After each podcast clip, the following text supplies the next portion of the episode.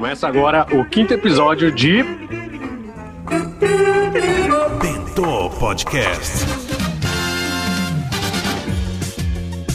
Sua porção da palavra para ficar bem alimentado. Lembre-se, estamos falando sobre isolamento, sobre estarmos distantes dos outros, mas você pode ficar pertinho de nós, mesmo com quarentena por causa do corona. Arroba Bentô Podcast na Podosfera, Mundo Afora e também no YouTube, tá certo? Eu sou o pastor Eduardo Teixeira e comigo estão os pastores. Dalmo Dion, e aí, gurizada, tudo bem? Seja bem-vindo ao nosso quinto episódio do nosso podcast. E aí, gente, aqui é Felipe Vitola para o quinto episódio do Bentô Podcast. Vamos que vamos, chegamos ao último episódio. Sou o pastor Ismael Barragan e é bom estar com vocês de novo. Já que nós estamos no último episódio dessa temporada, a gente começou falando da de Carol, Dona Cigana, que é uma figuraça em pessoa. Olha o áudio que a gente recebeu essa semana das histórias de Cigana. Mais cedo me acabei de rir, Marluce me contando que perguntou a Dereide: Dereide, cadê tia Cigana? Menina cigana só tá trancada dentro de casa tá saindo pra lugar nenhum. Eu fui não sei aonde comprar alguma coisa, encontrei ela. ela Tereide, o que é que tá fazendo na rua? Tá querendo pegar coronavírus, é? Aí dele, ô oh, cigana, vou ali no mercado que eu não tenho quem compre as coisas pra mim. Rapaz, cuidado. Eu não sei o que é, é mais engraçado. Se Dona Cigana na porta, fiscalizando a vida das pessoas, ou o nome da família. Porque eu chamo ela de cigana, mas o nome dela é Valdentina. E o da irmã é Dereide. Então, olha o nível aí da criatividade das pessoas lá. Já tratamos de muitos aspectos de isolamento. Vocês poderiam relembrar alguns desses aspectos aí para mim, por favor, galera? No nosso primeiro episódio, falamos sobre isolamento social. Falamos lá de Elias e profeta que se isolou com medo de uma mulher, se isolou também por causa do chamado de Deus. E às vezes, como Elias também, somos obrigados a ficar isolados, mas não precisamos permanecer assim. Segundo episódio teve Sadraque, Mesaque e Abednego e o seu parceiro de fornalha, Jesus Cristo, dando uma lição enorme pra gente sobre persistência naquilo que é certo terceiro episódio, que ninguém esquece, é aquele que nós falamos sobre a solidão. Ficamos isolados com a nossa tristeza e muitas vezes não sabemos como conversar com Deus, tamanho o sofrimento do nosso coração. No quarto episódio, nós falamos sobre Jonas e sua experiência e se escondendo de Deus, tendo medo de Deus, e como isso afetou a sua missão. Hoje vamos tocar no ponto quando o pecado faz com que a gente se distancie de Deus. Sabe aquela sensação de que erramos e temos dificuldade, por vergonha mesmo, de dobrar os joelhos e orar? É por aí que vai ser a nossa conversa. É isso mesmo, amigos? Confere? Pecado ele causa vergonha na gente. A gente não tem coragem, dependendo do que a gente faz, nem de se olhar no espelho, nem de ver a nossa própria imagem refletida. Só que uma coisa que a gente tem que lembrar do pecado é que nós vivemos cercados de pessoas, então todo erro que a gente comete, ele não tem um efeito somente em mim, mas o meu pecado, ele também afeta as pessoas que estão à minha volta. Isso é importante a gente lembrar. Acredito que aqueles que têm um relacionamento com Deus, no momento em que sentem esse peso, começam a refletir em várias coisas. Tô certo ou tô muito errado aí, galera? É isso mesmo. O pecado tende a nos isolar, né? A gente tá falando sobre isolamento, confinamento aí, mas a gente chegou num ponto alto que agora é o pecado que nos isola, e nos isola de Deus. Ele provoca esse afastamento, né? Ele provoca essa vergonha, esse constrangimento. A gente às vezes quando comete algum tipo de pecado pecado, a gente tende a sentir tanta vergonha de Deus que a gente realmente não tem coragem de nem conversar com Ele. E, e aí o Ismael falou algo interessante: o pecado também atrapalha o outro, afeta o outro. E esse é o sentimento destruidor do pecado. Ele destrói a nós, que nos afasta de Deus, ele destrói o outro, quem sabe afasta o outro de Deus ou o outro de outras pessoas, e ele vai nos corroendo por dentro. E aí ele pode provocar esse total afastamento de Deus com certeza Deus odeia tanto o pecado, tanto o pecado, que primeiro destruiu toda a criação dele, toda a perfeição que ele havia feito, mas uma das coisas que mais foi prejudicado com o pecado, com a entrada do pecado na vida do ser humano, foi o relacionamento de Deus com o ser humano, com os filhos dele. Então, eu acho que quanto mais a gente desprezar o pecado, mais a gente vai se relacionar bem com Deus e com as outras pessoas. Agora a gente sabe que não tem condições a gente falar assim, eu não tenho pecado, por mais que a gente não tenha uma atitude de rebelião com a nossa vida em relação ao pecado, a gente vai ter o pecado como tropeços, cara, aí na nossa vida. E como é que a gente lida com esses momentos que nós precisamos nos reaproximar de Deus? Abrir o nosso coração novamente, buscar alguma coisa, buscar algo do Senhor. Como é que fica, cara, a nossa vida daí? Eu acho que a gente acaba tendo dois caminhos para seguir. O primeiro caminho, mais fácil, mais óbvio, fugir da presença de Deus, se esconder, não querer conversar com Ele, não querer abrir o jogo para Ele. E a outra é mais difícil, com certeza. Não é simples, a gente sabe que é o certo, mas é nos aproximar dele. Ó, Senhor, é o seguinte, é isso, isso, isso. Chamar realmente o pecado pelo nome. Porque quando a gente tem coragem de abrir dessa forma, Deus ele tem condições de ajudar a gente a resolver. Mas eu acho, Vitola, que existe uma terceira opção aí, que é quando a gente finge que o pecado não aconteceu. A gente ignora totalmente ele. É como se a gente continuasse seguindo a nossa vida, continuasse seguindo, sei lá, o relacionamento com Deus e finge que nada aconteceu. Você ignora lá o pecadinho que você cometeu. Agora, sabe o que é mais louco? Dentro dessa linha que o Dalmo levantou, essa terceira opção, é o exemplo do, de uma conversa que eu tive com um amigo meu que está sendo missionário na Dinamarca. E ele me contou que ele estava estudando a Bíblia com duas antropólogas que não conheciam o conceito de pecado. Elas viviam a vida sem qualquer tipo de, de constrangimento moral e ético, porque elas não tinham esse conceito de pecado que a gente tem e a gente vive com esse pressuposto cristão. Então, imagina você viver sem ter esse conceito conceito em mente. Isso é possível? Isso é real? É possível sim. Tem muita gente que tenta não descobrir o que é pecado ou tenta não descobrir quais são os tipos de pecado para fugir dele, né? Olha, se eu não sei que isso é pecado, então é melhor para mim porque eu posso acabar cometendo esse erro na ignorância. E aí usa aquela desculpa lá, né? Deus não leva em conta o tempo da ignorância. Tem muita gente que prefere não descobrir quais são os pecados ou o que é que Deus leva em conta para cometer os seus erros sem se sentir culpado. Mas aí vem Tiago. Tiago, ele fala ali no, no seu evangelho, e ele diz que quando eu sei aquilo que eu devo fazer, aquele certo que eu devo fazer, mas não faço, nisso eu estou pecando. Então, quando eu, eu não quero entender o que é pecado, indo nessa linha que o Dalmo levantou, quando eu não quero estudar o assunto pecado para não me aproximar e de repente não ter a minha mente afetada pela culpa do pecado, cara, nisso eu também estou pecando, porque eu tenho essa oportunidade de aprender sobre, mas mas nego.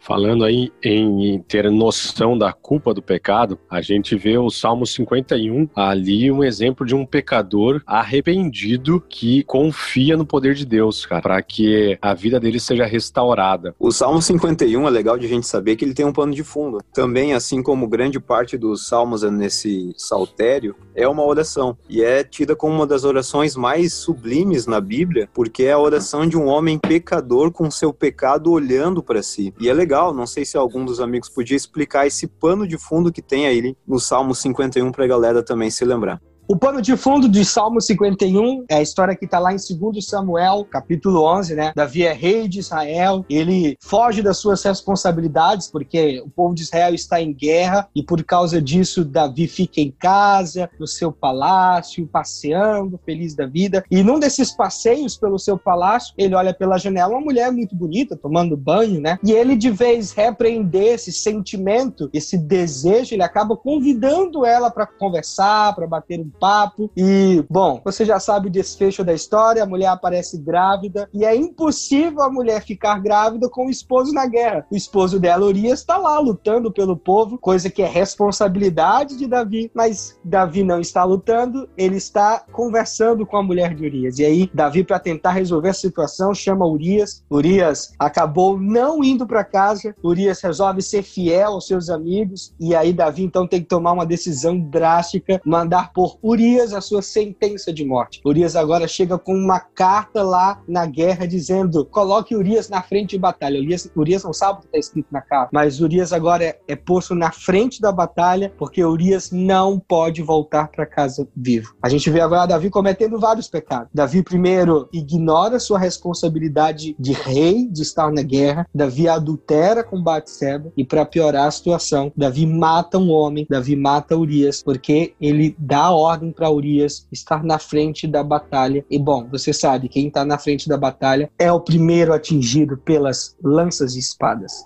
Alguns detalhes importantes dessa história, né? É que Davi, como rei, ele tinha liberdade, tinha tantas outras possibilidades. Para a gente ver como o pecado ele é maldito na vida do ser humano. Às vezes a gente tem todas as possibilidades boas, é, coisas boas, simples que Deus já deu, já tinha dado para Davi, e ele escolheu alguma coisa que não era dele. É bem a representação do que é o pecado. A gente escolhe aquilo que não é nosso, que não nos pertence e que nos afasta de Deus ainda mais. Por isso que tem essa necessidade de a gente pedir perdão e passar pelo processo de arrependimento pelos erros logo depois do primeiro pecado, depois do primeiro erro. Há um outro salmo na Bíblia que diz que um abismo chama outro abismo. E essa realidade de um abismo chamar um outro abismo, a gente vê nitidamente na vida de Davi. O primeiro erro dele ali foi ter visto uma mulher que não é da sua e alimentar aquele desejo ali ao vê-la, né? Depois ele vai lá, chama. E um ponto curioso nessa história é essa cara de pau de Davi, esse homem que é do o homem segundo o coração de Deus, justamente pelo arrependimento, mas nesse caso aqui, a cara de pau dele de chamar Urias, Urias vem da guerra, se apresenta perante o seu rei e o Davi encosta a mão no ombro dele, ô Urias, como você tá? Como é que tá o Joabe? Como é que tá o povo? Como é que anda a guerra? Cara, vá lá para sua casa, lave os seus pés e viva uma experiência com a sua esposa durante a guerra. Só que Urias era leal não somente a Deus, mas era leal ao seu rei também. E o curioso é que Urias, ao invés de ir para casa e passar uma noite com sua esposa, ele permaneceu ali, em prontidão, no palácio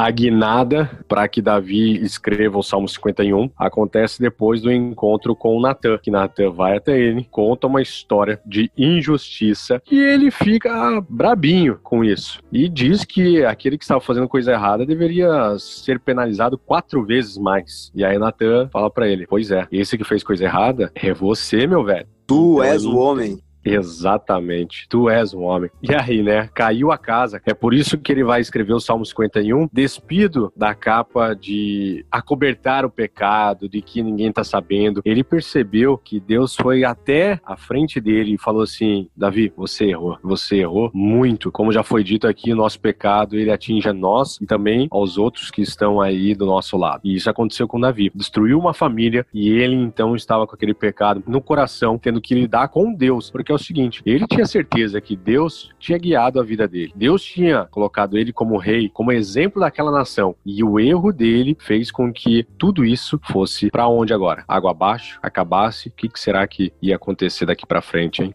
E aí a gente percebe que não adianta fugir de Deus. Já falamos isso no podcast passado, mas hoje a gente relembra. Amigão, se você cometeu um erro, cometeu um pecado, não adianta achar que isso vai passar, que Deus vai ignorar. Pelo contrário, se você não reconhece o teu erro, Deus vai procurar alguém para te fazer lembrar que você precisa de arrependimento. E essas lembranças podem ser diretas ou indiretas. De repente você lê alguma história que se assemelha a essa realidade que você tem sofrido por conta do pecado na Bíblia, o Espírito Santo vai começar a fazer com que isso seja remoído aí na sua consciência.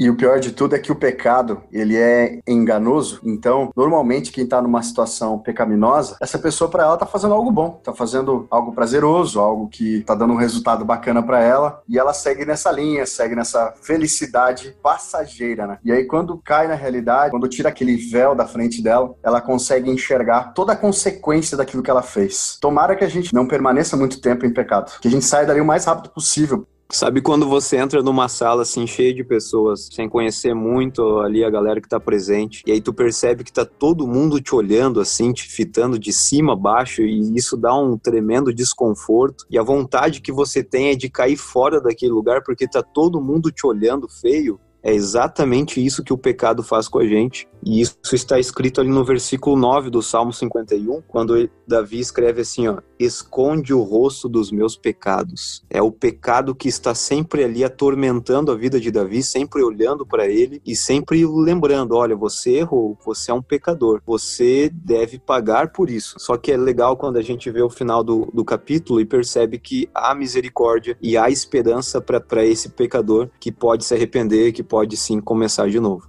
Tem um, uma coisa que eu acho muito interessante no Salmo 51, é que a gente já comentou aqui que o pecado não afeta somente a nós, né? O pecado também afeta os outros. E no caso do pecado de Davi, afetou uma família inteira, né? E a família dele também. Você pode estudar a história de Davi depois, você vai ver o que aconteceu com a família de Davi, desculpa a expressão, mas foi pura desgraça. Mas tem um verso aqui que me chama muita atenção, porque o verso 4 diz assim, ó, pequei contra ti, somente contra ti, fiz o que é mal aos teus olhos, por isso tens razão no que dizes, e é justo teu julgamento contra mim. Mas Davi não havia pecado também contra Urias, pecado com Batseba? Por que que Davi argumenta aqui que ele pecou contra Deus e contra Deus somente? Porque o pecado sempre é contra Deus. O pecado só pode ser contra Deus. Agora, o efeito do pecado, aí sim, é, pode atingir outras pessoas. Mas a gente peca contra o Senhor. E foi isso que Davi fez e é isso que a gente faz também quando peca. E aí tem algo interessante aqui, porque Davi agora, ele reconhece o seu erro, né? Depois lá do que o profeta Natan conversa com ele, e ele escreve esse Salmo 51 reconhecendo o seu erro, pedindo misericórdia, pedindo para Deus purificar o coração dele, para Deus lavar a ele, e ele reconhece que quando e que enquanto ele está em pecado, enquanto ele não pede perdão a Deus, ele não tem alegria. Olha só que interessante, o verso 8 diz: "Devolve-me a alegria e a felicidade". Davi reconhece que que enquanto ele está longe de Deus, enquanto o pecado afasta ele de Deus, ele está triste. Às vezes a gente pensa que o pecado nos traz felicidade. E vamos ser sinceros, pecar de certa forma é bom, pecar nos dá prazer. Existem muitos pecados, eu acho que todos os pecados nos trazem alegria, nos traz prazer. Mas quando a gente entende a malignidade do pecado, a gente vê que realmente o pecado nos traz tristeza. Por isso que quando Davi pede esse perdão a Deus, quando Davi se arrepende, ele reconhece que junto com o perdão vem a alegria, vem a felicidade. E é interessante a gente lembrar que Deus depois vai usar uma expressão, o homem segundo o coração de Deus, fazendo um paralelo com isso aí, o que leva então Deus chamar Davi a esse ponto aqui. Davi, todas as vezes que cai, todas as vezes que peca, ele busca e, a gente está ouvindo agora talvez um dos maiores pecados de Davi. E ele não deixou de buscar a Deus e não deixou de receber o perdão por isso. Então a gente sabe qual caminho trilhar. Quando lemos verso 10, Salmo 51, percebemos Davi pedindo para que Deus crie nele um coração puro e para que ele seja renovado, um espírito inabalado. Isso remete a Ezequiel 36, 26, que há a promessa de um coração novo também. Cara, uma vivência com o Espírito Santo produz vida nova, produz testemunhos novos. Não tem como ser a mesma coisa. E quando nós corremos para o Senhor pedindo esse arrependimento sincero, Deus ele começa a transformar de uma maneira maravilhosa, cara. E muitos podem pensar pensar assim, poxa, mas peraí, olha só, é esse homem aí que é segundo o coração de Deus, ele tá pedindo um coração puro, um espírito inabalável, mas ele destruiu uma família ali. Cara, amém por isso. Amém porque Deus transforma. Porque se não fosse assim com Davi, não seria assim com a gente também. Quando a gente fala em alegria no contexto de pecado, existe uma outra perspectiva também, né? A alegria, para mim, ela está mais relacionada à tentação do que o pecado em si, porque a tentação, ela traz pra gente uma coisa muito empolgante, que é a expectativa, né? Porque quando a gente analisa a vida de Davi, a gente percebe que quando ele assiste uma mulher tomando banho, ele criou essa, essa expectativa de tê-la consigo. Isso é a tentação, e não o pecado em si, porque quando ele peca com ela, aí acontece o desastre terrível terrível. E então ele tem que encobrir esse erro. Cria a estratégia de acabar com a vida de Urias. E aí a estratégia dá certo. A tentação de encobrir veio, trouxe essa paz ilusória. Só que quando vem o pecado da morte, acontece a segunda-feira. Então, eu diria que a tentação, ela é o sextou da vida. É aquele, aquela expectativa de prazer, de vai dar tudo certo. E o pecado é a amarga segunda-feira que sempre vem aí no nosso, depois do final de semana, né? Mas o Salmo 51 também mostra que existe solução para todos nós. Primeiro, porque Deus nos busca, nos procura quando a gente não reconhece, quando a gente tenta camuflar os nossos erros, Deus nos procura. E segundo, porque o que ele realmente quer é um coração arrependido. O verso 17, Davi reconhece que o desejo do Senhor, o sacrifício que ele quer, é um espírito quebrantado, que Deus não rejeitará um coração humilde e arrependido. Se você cometeu um erro e tem te provocado vergonha, tem te afastado de Deus, não esqueça, o verdadeiro desejo de Deus é que você se arrependa. E ele está de braços abertos sim, para ouvir a tua confissão, para ouvir o teu erro e para te perdoar. O desejo dele é te dar esperança de que ele vai limpar todos os teus pecados. O bonito é a gente pensar que todo pecador tem a sua chance. E quando a gente estraga essa chance, até esse exato momento a gente tem uma segunda chance. Então a gente pode procurar Deus, a gente pode ir atrás dele. Ele está de braços abertos, assim como recebeu o pai, o filho pródigo e recebeu também o filho teimoso. Ele está é, desesperadamente ansioso para receber a nossa, nosso abraço. Uma coisa que a gente deve lembrar é que nós não precisamos alcançar um nível de perfeição para então buscar o perdão de Deus. Independente daquilo que a gente fez, a gente pode sim, não só pode, como deve bater na porta do Senhor e implorar, clamar por essa reconciliação, por essa pureza que vem dele, independente daquilo que você fez ou independente de quanto tempo aquele pecado já aconteceu. Poxa, Davi levou um bom tempo para então se chegar pertinho de Deus ali e pedir para que as coisas fossem refeitas, né? Mas tal qual você está está, você tem essa oportunidade de buscar essa misericórdia do Senhor, afinal, segundo o Salmo 103, ela é de eternidade a eternidade. Por isso, não esqueça, amigo, para a gente concluir o nosso podcast de hoje, não demore em se arrepender. Não perca tempo em procurar Deus. Não perca tempo tentando resolver os problemas do seu jeito. A melhor solução é reconhecer que você errou e procurar aquele que pode sim trazer todas as soluções. É isso aí. Não é à toa que no Salmo 51, finalzinho dele, vai dizer que o Senhor tem a alegria quando nós entregamos a nossa vida a Ele, coração quebrantado e contrito coração ali pronto para ele transformar conforme a sua vontade e perdoar aquilo que precisa ser perdoado. Por isso, que Deus te abençoe hoje e sempre. Amém. Não esqueça, estamos na Podosfera e também no YouTube, arroba Podcast. Nos vemos na próxima temporada. Até lá. Bento Podcast. Sua porção da palavra para ficar bem alimentado.